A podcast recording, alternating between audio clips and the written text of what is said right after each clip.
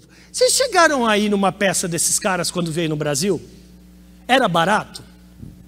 Quanto que era, vocês lembram? Mais ou menos. É isso aí, é de 300 a 1.300 reais, 650 era intermediário. Sabe aquele circo mequetrefe do seu bairro? Que tem aquela pipoca, a pipoca murche, sem sal, fria, que o trapezista entra meio chapado. 13,90.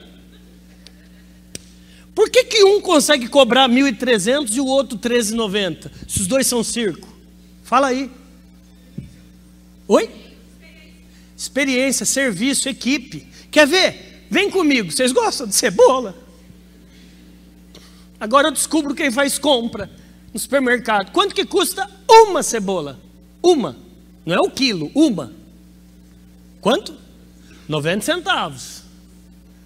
90 centavos, 60 centavos, que mais? Uma cebola. Chegaram para você, levaram você em Porto Alegre e falaram: não, hoje a gente vai comemorar que nós batemos as metas da empresa. E aí, hoje à noite, eu vou te levar para adquirir um blooming onion. É uma cebola.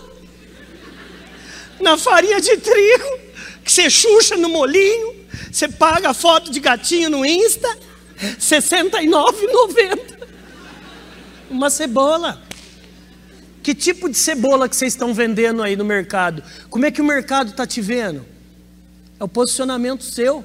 Cebola tem de caneta, camisa, carro, tem posicionamentos. Tudo começa como que você quer ser lembrado. Anota aí. Eu quero ser visto pelo meu mercado como mais valorizado, como mais um, ou pelo commodity, pelo popular.